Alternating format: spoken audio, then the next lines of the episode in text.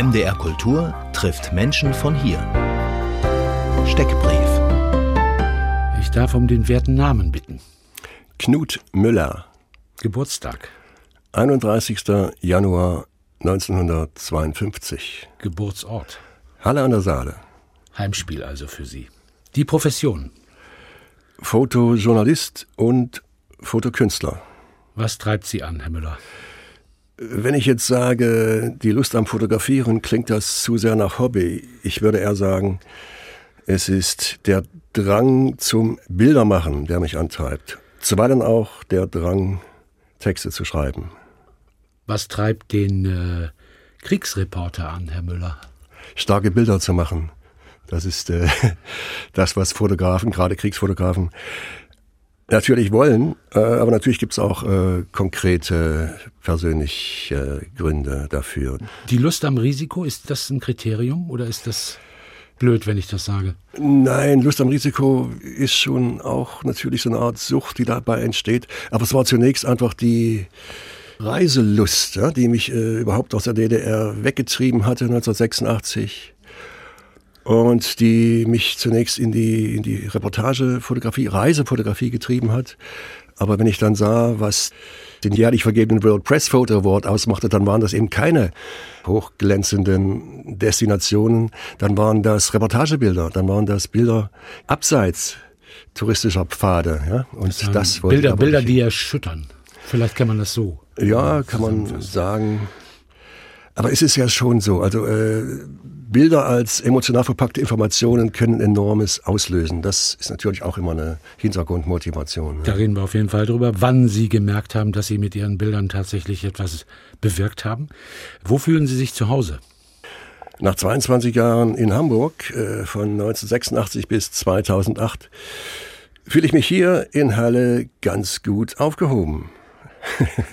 Halle hat einfach eine adäquate Größe und ist kulturell weit von mit dabei. Das äh, hören alle in Halle Verantwortlichen, kulturell Verantwortlichen sehr, sehr gerne. Was, was gefällt Ihnen besonders gut? Was nutzen Sie? Ja, Theater, Film, ja klar, Ausstellungen, Vorträge, was so geboten werden kann. Welche Musik hat Sie jüngst berührt? Masters of War von dem großen Poeten Bob Dylan. Ein Antikriegslied mit unglaublich eindringlichem Text, ich glaube von 1963, in dem Dylan auf seine unnachahmliche Art Kriegstreiber und Kriegsprofiteure anklagt. Welches Buch hat Sie zuletzt bewegt? Ferdinand von Schirach, Nachmittage. Ein Erzählband mit autobiografischen Zügen, in dem auch moralische, keine moralistischen Fragen verhandelt werden. Und das in einer bestechenden sprachlichen Klarheit und Präzision einfach beneidenswert. Wenn einer etwas so gut kann, dann ist es, ja, beneidenswert. Wie beginnt Ihr Tag? Der beginnt damit, dass ich auf die Terrasse hinaustrete und ein Krähenpaar füttere. Das sind diese großen schwarzen Vögel. Ein Krähenpaar, das tatsächlich seit Jahren allmorgendlich angeflogen kommt, um sich über die Handvoll Erdnüsse herzumachen, die ich ihnen hinlege. Für mich ist das praktizierte Nachbarschaft. Und ein super friedliches Bild. Ein super friedliches Bild. Guck mal, der ehemalige Kriegsreporter, der füttert seine Krähen. In der Tat. Was ja. für ein schönes Bild. Knut Müller, Sie haben sich äh, mit Ihren Jahrzehnten als Kriegsreporter auseinandergesetzt und Geschichten zu den Bildern aufgeschrieben und daraus ist ein Buch geworden, erschienen im Mitteldeutschen Verlag. Knut Müller, Die Wahrheit fiel zuerst, Erlebnisse als Kriegsreporter 1989 bis 2007. Der Titel des Buches Die Wahrheit fiel zuerst. Das ist wohlfeil. Diese Formulierung ist wohlfeil und wird wahrscheinlich von 99,9 Prozent der Menschen im ersten Moment unterschrieben. Ja klar, die Wahrheit, das erste Opfer des Krieges. Mhm. Da ist nur Propaganda und Lüge unterwegs und die Wahrheit, die fällt zuerst. Inwieweit ist der Titel des Buches vielleicht doch zu hinterfragen. Das auf jeden Fall zu hinterfragen, gerade in Zeiten wie diesen, in denen Krieg wieder Thema ist. Stimmt denn das überhaupt? Ne? Ja gut, man könnte aphoristisch einwerfen, dass das Verhältnis von Krieg zu Wahrheit schon immer ein problematisches war. Ja, das hat schon der griechische Philosoph Aeschylus vor zweieinhalbtausend Jahren einschlägig formuliert. Im Krieg ist die Wahrheit das erste Opfer. Aber wenn ich auf meine persönliche Erfahrung zu sprechen kommen darf, dann ist es schon so, dass Wahrheit im Krieg wenig oder nichts zählt. Auf allen Seiten nicht. Das wird heute nicht anders sein in der Ukraine, als es in der Antike war. Was dagegen zählt, sind Narrative, Erzählungen, die das Kriegsvolk bei der Stange halten sollen. Wobei diese Narrative selten plumpe Lügen verwenden. Mhm. Vielmehr arbeiten sie mit äh, Teilwahrheiten, weil sich Teilwahrheiten einfach besser framen, in den jeweils gewünschten Rahmen packen lassen. Das heißt, im Moment äh, beim Krieg in der Ukraine können wir festhalten, dass die Ukraine auf jeden Fall das bessere Narrativ hat im Vergleich zu Russland. Und abgesehen von völkerrechtlichen Gesichtspunkten, die uns natürlich auch interessieren sollten. Kann man das so sagen? Das kann man auf jeden Fall so sagen. Weil Propaganda macht die Ukraine ja auch. Auf jeden Fall macht sie das. Und, und zwar äh, ziemlich gut. Ziemlich gut. Die Russen machen es durchaus plumper und mit weniger Berechtigung, würde ich sagen, äh, was real basiert ist. Parteilichkeit und Propaganda ist immer dabei. Und bei den Russen ist deshalb so schwer auch ranzukommen. Es gelingt nicht, äh, auf deren Seite zu arbeiten. Das haben wir versucht, gelegentlich, in Kosovo unter anderem, vom Spiegel in so ein Feldlager hineinzukommen. Es geht nicht. Die machen das nicht. Wir haben eine Reportage gemacht im Kosovo mit dem Spiegel über die Unterschiede der einzelnen Militärkontingente dort. Ja. Also gibt es Amerikaner bis Saudi-Arabien, Russen auch. Und wir wollten eben dort auch hinein und der Antrag blieb unbeantwortet. Gut. Ja, so war's. Kann man sich seins denken über den Zustand der russischen Armee? Wahrscheinlich wollen sie das nicht. Und wie äh, man, und wie man miteinander umgeht. Genau, das ist wahrscheinlich das, was sie nicht öffentlich machen wollen. Ja. Scheint ja der, der Moral in der Truppe nicht besonders förderlich zu sein, der Umgang. Offenbar, ja. Und das ist ja auch eine zusammengesetzte Truppe aus Prigoschins Söldner und äh, Kadirovs Tschetschenen und Putins Wehrpflichtige. Letztlich sind es alles einzelne Menschen, die dann im Graben, im Schlamm verrecken. Ja? Es geschieht einzelnen Menschen, das muss man sich immer klar machen. Ja? Gerade bei Artilleriebeschuss, da ist ja nicht der saubere Kopfschuss angesagt, sondern das zerfetzt werden. Ja? Die Wahrheit fiel zuerst. Das Buch äh, relativ frisch, ja. Und Sie hatten in dieser Woche einen Auftritt mit diesem Buch, mit äh, einem interessierten Publikum. Was kamen da für Fragen? Wie war die Lesung? Wie war das Gespräch? Kurz, was in dem Buch drin ist, das sind zwölf Geschichten, autobiografische Geschichten, die man auch bezeichnen könnte als zu Doku-Erzählungen ausgeweitete Reportagen, die in Kriegsgebieten handeln. Auf dem Balkan, in Afghanistan, in Afrika die fragen dort, ja, am Anfang auch die Betrachtung des Buchtitels, ob das denn stimmt, was ich gerade versucht habe zu erklären. Und natürlich immer die Frage, warum man das denn macht, warum man sich in, in eine solche Gefahr begibt und wie man sich dabei fühlt und wie man da rauskommt wieder, ob man danach überhaupt noch normal leben kann, ob die Ehe zerbrochen ist, was, was sie ist und, und solche Dinge, ja, persönliche Dinge auch. Sie haben unterschiedliche Ziele besucht in Ihrem Reporterleben. Am häufigsten waren Sie wahrscheinlich in Afghanistan? Ja, da war ich bestimmt Mal. 50 Mal. Ja. Mhm. Rückblickend auf das, was wir da erlebt haben. Zu welchen Schlüssen kommen Sie? Ist ein Krieg in Afghanistan führbar? Nach britischen, russischen und, und sonstige Erfahrungen, sage ich mal, eher nicht. Eher nicht, ja. Und äh, aber dennoch, als wir dort waren, äh, wir waren von Anfang äh, an da, also äh, von November 2001, ich war das letzte Mal dort 2019, aber da war ja nicht mehr viel. Da war dann bloß noch Ausbildung von äh, Armee, afghanische Armee, die ja dann so kläglich versagt hat, in den Feldlagern drin, die ist nicht mehr rausgegangen. Aber die tollen Geschichten, die wir dort erlebt haben, als wir uns noch frei bewegen konnten da, also mit Stringer und, und, und zwei Jeeps und in jeder, in jeder Provinz waren wir. Also wo sonst kaum irgendjemand hingekommen ist. In Tora Bora, wo Bin Laden nach Pakistan entkommen ist, waren wir als Erste vom Spiegel. Großartige Geschichten, die allerdings im Spiegel nicht gedruckt wurde, warum auch immer. Was mutmaßen Sie? Äh, juristische Gründe. Also es wurde unterstellt, dass sie den abziehen lassen haben. Die Amerikaner hätten ihn greifen können, schon in Tora Bora. Die Mujahideen, die ihn noch festgesetzt hatten, boten an, ihn für 25 Millionen Dollar auszuliefern und äh, keiner wollte. Also das war schon merkwürdig. Also ich nehme mal an, dass aus Angst vor Selbstmordattentätern oder äh, Juristen äh, hochkarätiger Art, es wurde nicht gedruckt. Äh, ich habe es dann später in einem Buch, ich hatte vorher schon mal ein Buch, das hieß Afghanischer Traum, zum ersten Mal so dargestellt, wie ich es ja erlebt habe. Ich war mit einer Reporterin dort und ich kannte es ja nun. Ne? Hm. Was war jetzt die Frage eigentlich? Entschuldigung. Äh. Die Frage war nach Afghanistan und zu welchem Schluss Sie kommen. Ah, ja. Mit Blick auf diesen unbedingt notwendigen Krieg. Das haben uns ja viele Verteidigungsminister immer wieder gern vermittelt. Und die Bundeswehr hatte ihre Mühe, das zu verstehen.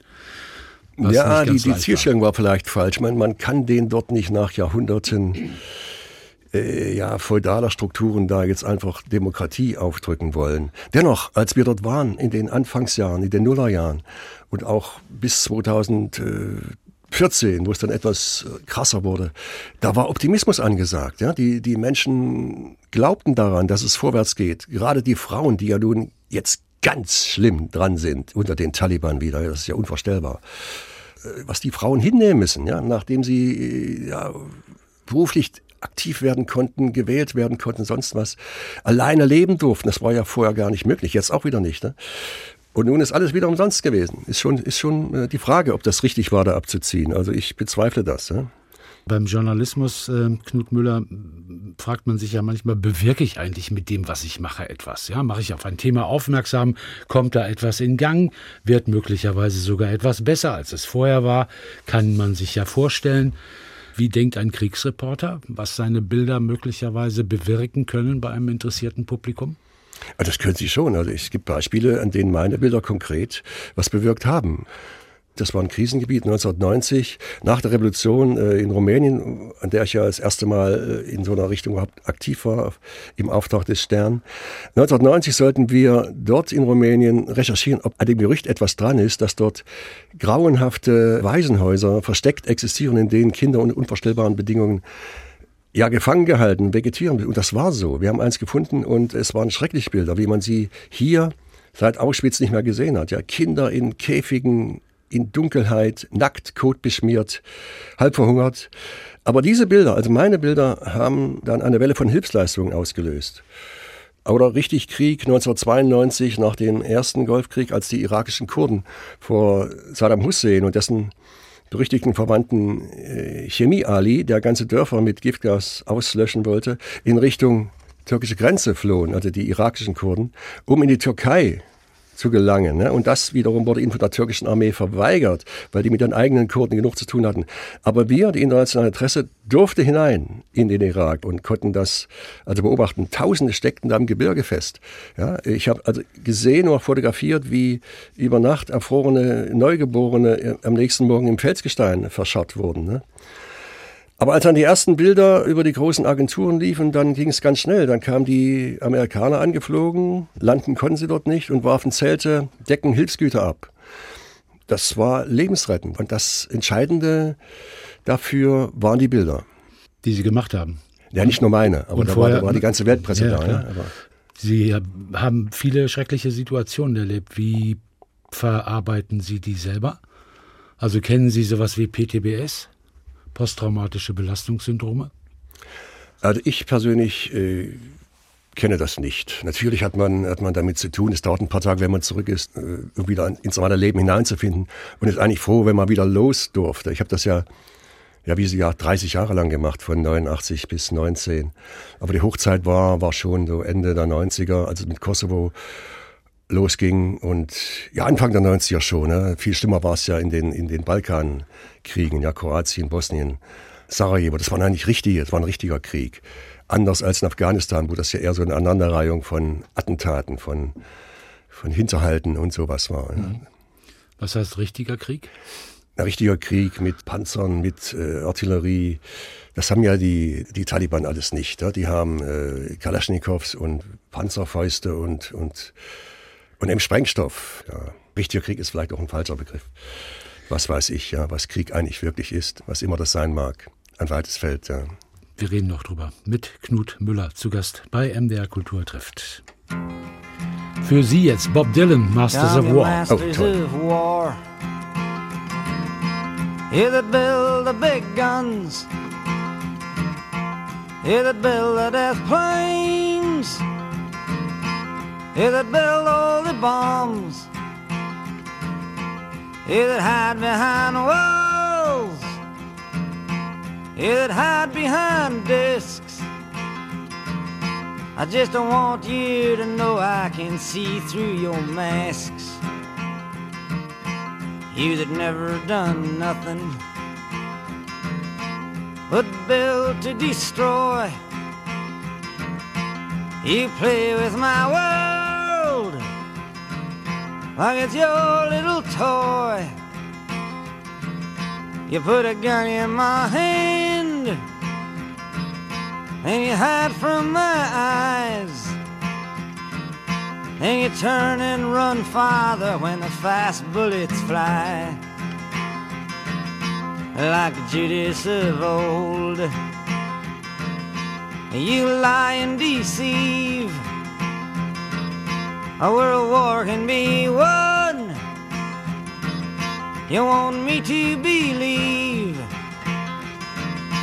but I see through your eyes, and I see through your brain, like I see through the water that runs down my drain.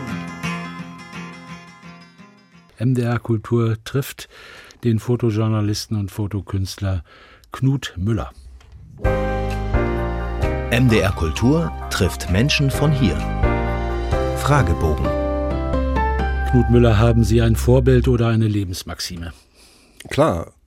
Berufliche Vorbilder sind die großen Reportagefotografen, namentlich James Nachtwey und Sebastião Salgado, weil deren Bilder einfach über das Erzählerische weit hinausreichen, weil das ikonografische Kunstwerke sind. Salgado hat mehr gemacht als fotografieren, oder? Würden Sie mir da zustimmen? Ja, der hat auch Urwaldprojekte ange. Das fand ich so beeindruckend, dass er sich da eine, eine, Fläche nimmt und ja, dann ja. sagt, komm, wir ja, forsten die wieder auf, das geht. Richtig, Wahnsinn, ja. Das fand ich ganz, ganz toll. Und James Nachtwey ist natürlich, ja. Das ist die größte lebende Kriegsfotografen-Ikone. Ja, was, was macht einen großen Kriegsfotografen so übergroß? Ja, die Bilder, diese Zeichenhaftigkeit, diese Ikonografie. Aber das entscheiden doch andere. Die Ikonografie entscheiden doch letztendlich viele, viele Menschen. Oder Jury. Oder ja, ja, klar, ja. Erkennen Sie ein Meisterwerk auf den ersten Blick? Also ich erkenne tolle Fotos auf den ersten Blick. Das würde ich mir schon äh, anmaßen, ja, doch. Und Sie wissen auch, ob Sie gerade eine Ikone selbst fabriziert haben mit Ihrem Apparat. Das spürt man, ja. Wenn ein Bild in der Luft liegt, was ikonenträchtig ist, dann äh, durchzieht einen so ein, ein merkwürdiges Kribbeln. Ja. Dann muss man es nur noch umsetzen, was ja nicht immer von selbst geschieht. Da muss man ganz dicht rangehen ans Thema. Ganz dicht dran ans Thema, ja. Das, hat ein äh, ehemals leitender äh, Redakteur beim Spiegel gerne uns Fotografen hinterhergerufen, wenn wir loszogen. Ja? Und da hat er dann gesagt, immer ganz dicht dran ans Thema. Welches Bildungserlebnis ist Ihnen in Erinnerung geblieben?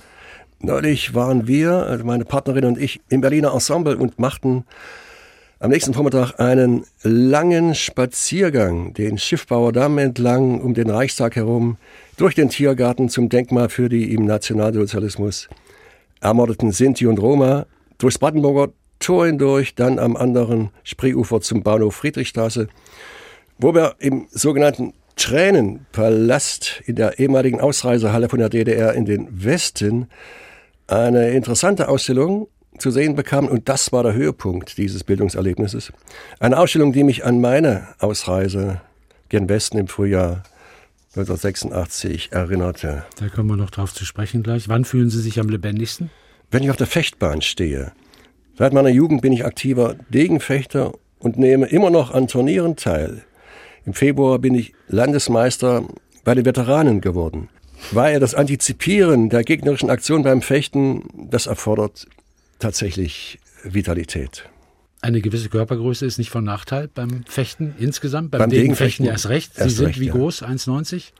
Ja, 92 oder so. Okay, ja. das heißt ein langer Arm, lange Reichweite und da kommt man dann schon mal, kann man sich den Gegner fernhalten. naja, beim Degenfechten erst recht, weil da ja auch der passive Treffer zählt. Ja? Also ich kann einfach reinhalten und der andere greift nicht an und rennt da rein, dann zählt das. Beim Florett würde das gar nicht zählen, da muss ich im Angriff sein. Oder im allergrößten, äh, ja, was es gibt, ist die Parade der Post. Ja? Also ich pariere ja. und dann. Und Degenfechter haben den ganzen Körper zur Verfügung. Die Fußspitze genau. wird gern genommen. Fußspitze, Hand, Handgelenk. Unterarm. Genau. Ja, ja. Ganz fies, ganz fies, ganz schwierig. Die Stellen dann auch zu treffen, auch äh, große Meisterschaft. Woran glauben Sie, Knut Müller? Eigentlich bin ich eher der Zweifler. Aber im Interesse meiner beiden Enkel, Frederik und Hannes, würde ich gern an die Vernunft im Menschen glauben. Daran, dass Fehlentwicklungen korrigierbar bleiben. Daran, dass totalitaristische Tendenzen kein Dauerzustand werden. Sodass ja, diese Welt bewohnbar und frei bleibt. Darf ich Ihnen sagen, Knut Müller, dass mich diese Antwort ein bisschen überrascht bei einem Kriegsreporter, der über 20 Jahre in diesem Metier tätig war, dass er noch an die Vernunft im Menschen glaubt. Das finde ich erstaunlich. Ja, was soll ich dazu sagen? Ich, ich hoffe, dass es die gibt und dass die nicht ganz verschütt geht. ne? Wie oft haben Sie daran gezweifelt, Ganz oft. dass der Mensch lernt? Ja, er lernt, aber er lernt das, was er lernen will. Ja? Und äh, das kann oft das vollkommen Falsche sein. Was finden Sie schwerer, anfangen oder aufhören? Definitiv anfangen, weil ich oft im Zweifel bin, ob das angepeilte Vorhaben überhaupt sinnvoll ist. Wieso? Wieso haben Sie Zweifel, ob der Sinnhaftigkeit eines Vorhabens? Ja, wenn man äh, ein Projekt anfängt, dann muss man sich doch fragen, ob das, äh, das was bringt, ob das äh, überhaupt durchführbar ist, ob das äh, Leuten nützt oder ob das einfach nur eine Selbstbeschäftigung ist. Also ja, Sinn ist Sinn, ne? im Sinne von Sinn. Knut Müller, geboren 1952, als Sohn eines berühmten Vaters. Sein Halle berühmt, würde ich sagen. Erf ja, erfolgreicher Architekt. Wir, Ja, können, wir können sagen, er, Ihr Vater hat Baugeschichte, DDR-Baugeschichte geschrieben. Richtig, Ostmoderne. Mit einem Betonschalenprinzip. Sie kennen es genauer, den Begriff, der dazugehört. Das ist ein hyperbolischer Paraboloid. Genau, genau. Also, das sind geschwungene Betonbauteile, die unterschiedlichst zusammengesetzt werden können. Ja, das ist ein ganzes System. wurden. Das Prinzip ist eine Schalenkonstruktion, die im Längs- und Querschnitt entgegengesetzt gewölbt ist, dadurch eine ungeheure Stabilität erlangt und mit dünner Materialstärke auskommt, was in der DDR natürlich wichtig war. Ja? Beton und, und Genau. Baustahl. Decken, Decken wurden damit viele gemacht. Sehr, sehr viele. Decken vor allem große Spannweite, ohne Stützen. Die längsten Schalen waren 24 Meter lang. Schwimmhalle in Halle Neustadt etwa. Leider ist das dann demontiert worden. Das Planetarium, äh, das alte Raumflugplanetarium auf der Peisnitzinsel. Auch ein Beispiel dafür. Ein Unikat, ja. Ja, 2013 leider im Hochwasser sozusagen. Ja, wir wollten es gerne erhalten als Baudenkmal, ist nicht gelungen. Aber nun ist ja das neue großartige Planetarium da. Ich war schon mal drin, habe es fotografiert. Ganz toll, ja. Im Gasometer. Gasometer, ja. ja. Was hatten Sie für eine Kindheit? War eine ganz schöne, bis ich dann äh, in der fünften Klasse gecastet wurde zur Kinder- und Jugendsportschule in, für die Sportart moderner Fünfkampf, die damals aufkam. Wobei ja Fechten eine Disziplin ist, anders Reiten, Schießen, Schwimmen und Laufen.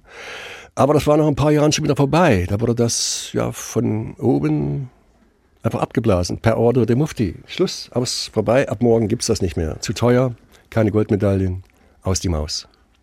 Das war eine Enttäuschung für Sie? War eine riesen Enttäuschung, aber mir ist der Sprung gelungen zur EOS, obwohl ich schon in der 10. Klasse war. Das war die EOS Thomas Münzer. Und wenn ich jetzt kurz gleich anschließen kann, wie ich dann an die Burg Giebingstein kam. Weil Sie gesehen haben, dass da tolle Leute raus und rein gehen. Genau, weil ich meinen Nachhausweg vorbeifuhr. Und ich sah diese coolen, langhaarigen Kunststudenten. Und da war mir klar, da wollte ich auch hin. Ich habe mich also beworben und wurde wieder erwarten beim ersten Mal gleich genommen. Ja, obwohl die Werberquote 50 zu 1 oder so gegen mich stand. Genau, und Sie mussten sich vorbereiten, zeichnen ein bisschen lernen. Ja, ja, also ich war vorher im Zeichenzirkel, ja, bei dem berühmten Martin Schmidt hier in Halle. Haben Sie, haben Sie ja, da einfach nur Glück gehabt oder haben Sie auch Talent gehabt? Was würden Sie Ja, sagen? ein bisschen schon, ja, ja. Aber ich wollte ja eigentlich an die HGB nach Leipzig und äh, dort äh, Fotografie zu studieren. Aber das, nun war ich, hatte ich diesen Studienplatz sicher hier an der Burg und sowas lässt man sich ja nicht entgehen. Ne? Bis 75 haben Sie studiert in Halle Ja, und dann freiberufliche Tätigkeit. Und wann haben Sie gemerkt, ich komme hier nicht weiter und muss aus diesem Lande heraus? ja, also wie gesagt, es ging erstmal voran. Ne? Ich war vertreten auf der neunten Kunstausstellung der DDR 1982 in Dresden, was die gewissermaßen richtungsweisend war. War ich mit einer großen Collage vertreten, das war schon was. Aber dann, 1984, bei der Bezirkskunstausstellung in Halle wurden mir meine drei Blätter, die von der Künstlerjury schon an die Wand gekommen sind, von einer Parteijury wieder abgehängt, weil zu kritisch, zu viel Tristesse, was immer die darin gesehen haben, was gar nicht drin war. Und da war mir klar, dass es für mich nichts werden kann in der DDR. Natürlich haben auch andere Dinge eine Rolle gespielt.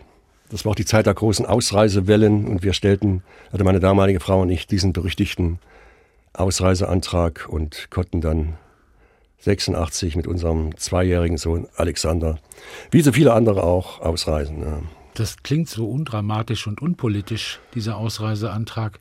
Ihr Bruder, ja. Ihr Bruder war schon? Der war schon im Westen also mhm. wir konnten das so auf Familienzusammenführung hinzimmern. Ich habe nicht gewusst, dass, dass diese Perspektive überhaupt zulässig war. Äh, die war zulässig. Familienzusammenführung im Westen geht's noch? ja, ja. Die haben natürlich gesagt, ja, da kann ja doch wieder zurückkommen. Der war ja auch von hier. Hm. Aber äh, ich glaube, die waren ganz glücklich darüber, wenn man nicht äh, zu sehr politisch da in seinem Antrag da okay. Sie haben, Sie haben, das, Sie haben das wirklich fachlich begründet, dass Sie ja, ich habe das äh, familiär begründet und beruflich. Ich hatte hier auch versucht, in das hineinzukommen, was ich wollte, in die Auslandsreportage. Es gab wieder ein Magazin, die NBI, und da waren zwei Fotografen, die waren da ganz toll und da war kein Platz mehr für weitere. Und das wollte ich einfach. Und das habe ich dann auch beruflich begründet, dass ich gerne das, das machen würde, dass es hier nicht geht. 86 sind Sie dann in Hamburg gelandet. Ja. Und da habe ich mir die Frage gestellt, na ja, also in der Medienstadt Hamburg, da gibt es ja nicht nur ein oder zwei gute Fotografen, da gibt es eine ganze Menge gute Fotografen. Und, und man hat möglicherweise nicht auf Knut Müller gewartet. Ganz richtig. Aber trotzdem hat es ganz gut funktioniert. ja, erstaunlich. Aber das war Glück auch weil es gab da eine Gruppe von tollen Leuten, die waren dabei, eine von Fotografen selbst betriebene Agentur aufzubauen. Und nachdem sie meine Mappe gesehen hatten, haben sie gesagt, du kannst da gerne mitmachen. Und diese Agentur ist Magma, gibt es lange nicht mehr. Und da lernte ich vieles über Bildjournalismus, wie er betrieben wurde in der guten alten Journalismuszeit, ja, also in 80ern und 90ern. Und schon bald äh, bekam ich Aufträge von Reisemagazinen und flog auf deren Ticket um die Welt, was natürlich toll war. Mhm. Aber wie gesagt, als ich dann die World Press Fotos sah, dann wollte ich lieber in diese Richtung. und ich meine, nochmal ganz kurz, eine Agentur neu zu gründen und Magna zu nennen. Magma. Magma ist natürlich ähm, so in der Kategorie volldreist eigentlich und Richtig, un, un, unverschämt. Also die, die, die Nähe zu Magnum, Ganz zu der richtig, legendären ja. Agentur Magnum, ist halt sehr, sehr gegeben. Vermessen, ja. Das, Absolut. Äh, war uns schon klar. Äh, wir haben darüber auch gestritten, abgestimmt und am Ende war es eine knappe Mehrheit dafür und dann haben wir es eben so gemacht, ja. War es ein Unterschied, für den Spiegel zu fotografieren oder für den Stern? Oder für Geo oder für Art oder sonst was? Auf jeden Fall. Also Spiegel bringt ja keine zehn Doppelseiten Foto, wie das der Stern mal machte in, in seinen besten Zeiten, als das Heft noch drei Zentimeter dick war. Mhm. Der Spiegel braucht immer nur einen Aufmacher und dann ein paar kleine. Ja? Und da muss man eben das rüberbringen, was, was die Reportage äh, aussagen soll. Ja? Und äh, gerne waren jedenfalls Waffen zu sehen, wurden gerne gesehen, auch Fahnen, so statige Symbole, also so. Es gibt ein ästhetisches Repertoire der Kriegsfotografie, was bitteschön auf den Bildern zu sein hat, damit man es als Kriegsfotografie erkennt. Das gibt es eigentlich sagen? nicht. Nein. Gibt es eigentlich nicht, nee, nee. Das war jetzt eher Spiegel. Aber dennoch, der Spiegel, der hat alles ermöglicht. Ohne den wäre ich nie so weit rumgekommen. Ne? Das war eben so. Ich fand, fand sehr interessant, ähm, bei Ihnen noch einmal zu lernen, dass es einen Unterschied macht, ob ein Reporter mit äh, Tageshonorar Gagen unterwegs ist, also sozusagen für die Zeit bezahlt wird, in der er tätig ist, oder mhm. ob er pro Foto, was er liefert, bezahlt wird. Dass das einen großen Unterschied macht. Auch bei der Arbeitsweise und bei der Versuchung möglicherweise Szenen zu inszenieren. Ja, das stimmt. Enormer Unterschied. Sie reden von Agenturfotografen, die, mhm. die bekommen eben kein Tageshonorar, sondern sie bekommen 50 Prozent meistens, je nachdem, wie prominent sie sind, vom Verkaufserlös ihrer Bilder. Und wenn da nichts anfällt, wenn die jetzt zwei Wochen in Sarajevo rumhängen und nichts passiert dort, dann müssen sie auch die Hälfte ihrer Spesen tragen. Jedenfalls war das so bei denen, die ich dort kennengelernt hatte. Ja? Und dann verschulden die sich zwangsläufig bei ihrer Agentur und äh, geraten immer mehr unter Druck und äh, versuchen Bilder zu machen, von denen sie wissen, aus Erfahrung, dass sie sich auch verkaufen lassen. Und weniger die, die hintergründigen Bilder. Und Sie haben überwiegend mit Tagesgagen arbeiten können? Äh, fast immer, ja. Also ich war eine Zeit lang bei einer Agentur, aber das war auch unerfreulich dann, das, der Abschied davon. Ansonsten war ich immer im Auftrag von guten Magazinen unterwegs. Und ja. der Einstieg in die Kriegsfotografie war Rumänien. 89. Das war äh, kurz vor Weihnachten 89, als das Ceausescu-Regime in Rumänien gewaltsam gekippt wurde. Und der Stern wurde das groß fahren. Es war kurz vor Weihnachten. Vielleicht waren einige renommierte Sternfotografen schon im Urlaub, gab keine Handys, was weiß ich. Jedenfalls wurde ich angerufen und gefragt, ob ich das machen will. Und natürlich wollte ich das machen. Ne? Und dann, das war der erste Auftrag in diese Richtung. Es war kein Krieg, obwohl es da richtig gefährlich war. Also neben mir ist mein dort angeworbener äh, Übersetzer ja, erschossen worden. Ne? Also das musste ich mir mit angucken. Das war schon überraschend. Ja. Äh, das war völlig neu für mich. Da habe ich dann einiges gelernt, wie man sich da verhält. Das wusste ich damals alles noch gar nicht. Wie lernt man das, wie man sich im Krieg bewegt? Also man lernt es am besten wenn man mit Leuten mitgeht, die es schon können, ja, das ist ja nicht wahnsinnig viel. Also es gibt ja die Bedrohungen, Scharfschützen auf dem Balkan vor allem, Sprengsätze in Afghanistan oder äh, ja, Mörserbeschuss, also Granaten oder Häuserkampf, ganz schlimm. Ja, und da musste man ja ein paar Verhaltensweisen wissen. Wir hatten da bei Magma so ein BBC-Handbuch auf Englisch war das allerdings, aber für Kriegsreporter, wie man sich verhält, auch im Falle von Geiselnahmen, oder bei drohenden Erschießungen, ja, da ist das schon wichtig, ja, dass man da richtig daherkommt und nicht äh, etwa unterwürfig, denn das reizt die dann noch mehr. Ja? Also man muss da irgendwas zum Vorzeigen geben und wenn das ein Mitgliedsausweis ist, Presseausweis, sowieso äh, Akkreditierung, wenn man sie hat und so weiter. Und immer reden, reden, nah rangehen an den, den man als Führer ausmacht, weil es psychologisch nicht so einfach ist, jemanden von ganz Namen zu erschießen, als wenn er drei Meter weg ist. Solche Dinge kann man da lesen, ja. Okay. Was ich, was ich auch sehr interessant fand, äh, Sie beschreiben auch Kontakte zu Menschen, die Sie zu bestimmten Orten bringen sollen, sollten. Also irgendwelche Guides. Führer im weitesten Sinne. Und da habe ich mich gefragt, wie lernt man denn, wem ich im Krieg vertrauen kann? Das kann ja sonst wer sein, im Auftrag von sonst wem. Ganz genau. Also das, äh, das Stringer nennt man die ja, also Stringer, Englisch Strippenzieher, weil die eben in der Lage sind, Verbindungen herzustellen. Die müssen Leute kennen, die müssen erreichbar sein, die müssen auch übersetzen. Also in unserem Fall müssen sie Englisch oder Deutsch sprechen, also meistens Englisch.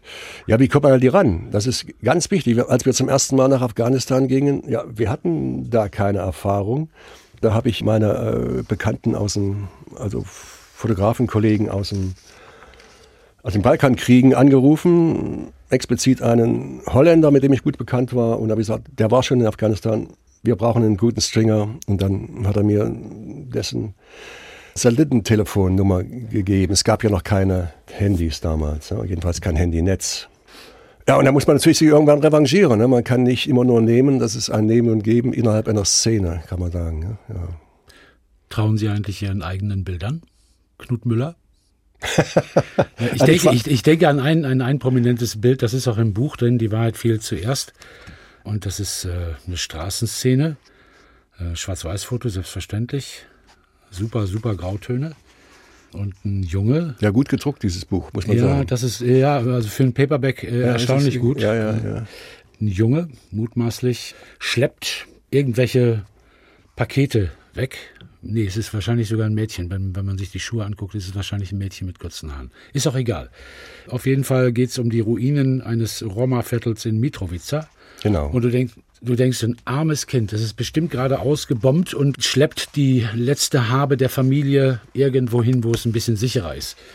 Und das wäre dann vollkommen falsch verstanden.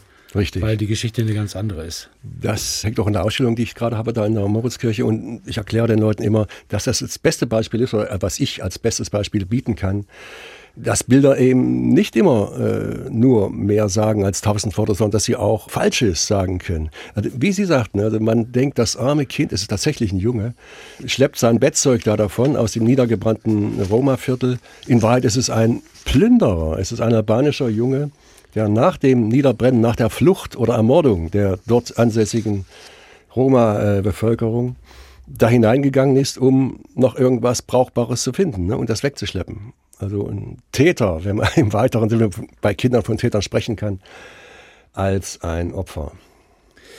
Der Krieg spielt eine große Rolle in ihrem Leben, hatte ich schon angedeutet. Nicht erst äh, seit 1989, seit sie in dieses Metier tatsächlich eingestiegen sind und kaum ein Krisen- oder Kriegsgebiet ausgelassen haben, sondern schon in ihrer Kindheit haben sie bei Verwandtentreffen zu Hause wüste männliche Gesprächsrunden erlebt, wo der Vater von seinen Kriegserlebnissen als äh, Flieger oder als Mitglied äh, von Flugzeugbesatzungen mhm. äh, erzählt hat. Und ein Onkel hat erzählt, dass er auch bei der legendären und berüchtigten Legion Condor äh, mit dabei war, mhm. die ja mit dem Bombardement von Guernica äh, sozusagen Kriegsgeschichte geschrieben hat, eine sehr, sehr unheilige Geschichte.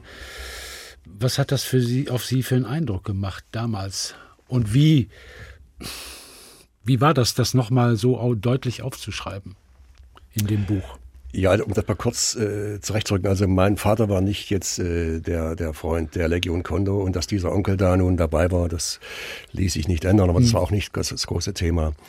Und andererseits hat mein Vater auch nicht über seine fliegerischen Husarenstücke gern gesprochen. Das, das haben andere gemacht, ja. Und ich habe das aus ihm herausgeholt, immer wieder, stückchenweise, weil ich wissen wollte, was da wirklich war. Es ging da um einen Bombenabwurf. Er war damals, habe ich Co-Pilot in, in einem Stuka, also Sturzkampfbomber auf Kreta.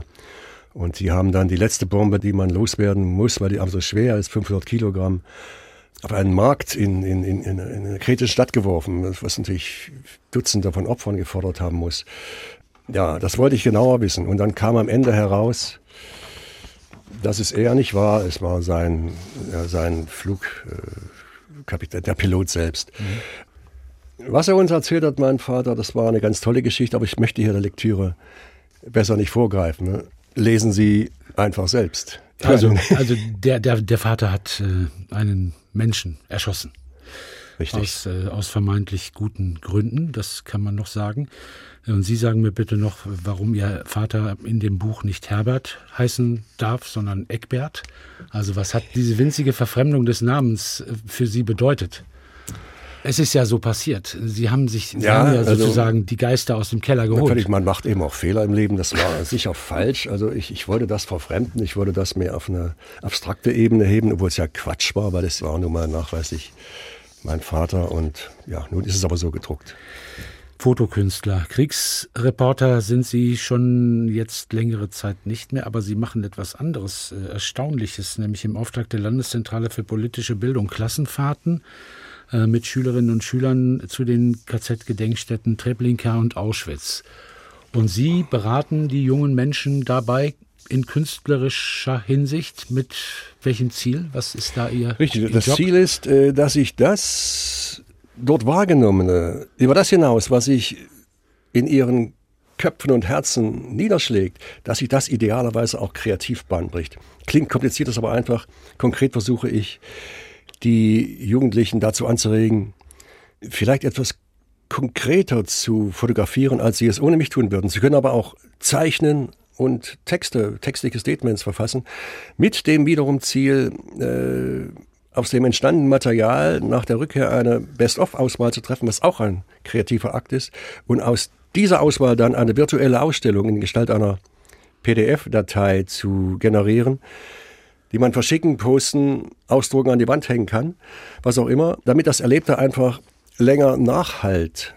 Auch für die, die nicht vor Ort waren. Ne? Wobei ich schon meine, dass die physische Präsenz in der Gedenkstätte Auschwitz durch nichts zu ersetzen ist. Nirgendwo sonst kann die Dimension, die Monstrosität des Verbrechens in gleicher Weise erahnt werden als dort. Knut Müller, mit dieser Aufgabe noch, hätten Sie noch mal Interesse, als Kriegsreporter unterwegs zu sein? Grundsätzlich? Äh, grundsätzlich schon. Ich wäre gerne in die Ukraine gefahren, aber es gibt keine Aufträge dafür. Nicht nur für mich nicht. Warum auch immer. Es werden Arbeiten gezeigt von ukrainischen Fotografen, auch gut. Meistens sind das Porträtserien, aber nicht nur. Äh, dennoch meine ich, dass ja, äh, dass diese doch da nun äh, Parteilichkeit, die dadurch zwangsläufig entsteht, sind ja Ukrainer, nicht das gleiche ist als ein neutraler Blick eines äh, journalistischen Beobachters, wie das früher mal üblich war. Knut Müller, erfahrener Kriegsreporter, Fotograf, Fotokünstler. Ich sage herzlichen Dank für den Besuch. Danke auch. Das war MDR Kultur trifft in der Redaktion von Angelika Zapf. Mein Name ist Thomas Bill. In der kommenden Woche ist Birgit Pfarr zu Gast. Birgit Pfarr, Diplom-Musikpädagogin für Mandoline am Heinrich-Schütz-Konservatorium Dresden. Und Sie ahnen schon, warum sie kommt, denn die Mandoline ist das Instrument des Jahres 2023. Ich bin sehr dankbar, weil ich die Mandoline ganz toll finde. Und äh, das wird dann am 8. April eine Hommage an die Mandoline über den ganzen Tag hier bei MDR Kultur unter dem Motto frisch gezupft und leicht geschlagen. Nicht, dass man das missverstehen sollte. Alle Sendungen von MDR Kultur trifft nachzuhören bei mdrkultur.de und Sie finden MDR Kultur trifft regelmäßig in der ARD Audiothek. An dieser Stelle der Hinweis auf die Ausstellung, die Knut Müller angesprochen hat. In der Moritzkirche sind seine Fotografien zu sehen und die Öffnungszeiten der Moritzkirche werde ich jetzt nicht ausführen, die sind zu schwierig und zu komplex. Ich sage noch, dass das Buch im Mitteldeutschen Verlag erschienen ist, Knut Müller, die Wahrheit viel zuerst. Erlebnisse als Kriegsreporter 89 bis 2007. Mein Name ist Thomas Bill, ich wünsche Ihnen alles Gute. Alle unsere Gespräche finden Sie auf mdrkultur.de und in der ARD Audiothek.